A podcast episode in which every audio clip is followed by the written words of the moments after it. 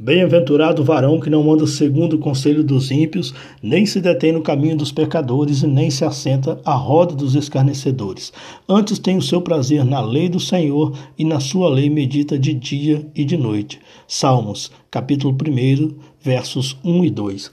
O Meditando na Palavra de Deus traz para você semanalmente uma reflexão com base na palavra de Deus, tendo como objetivo alcançar o sentido profético daquilo que Deus nos ensina através da sua palavra.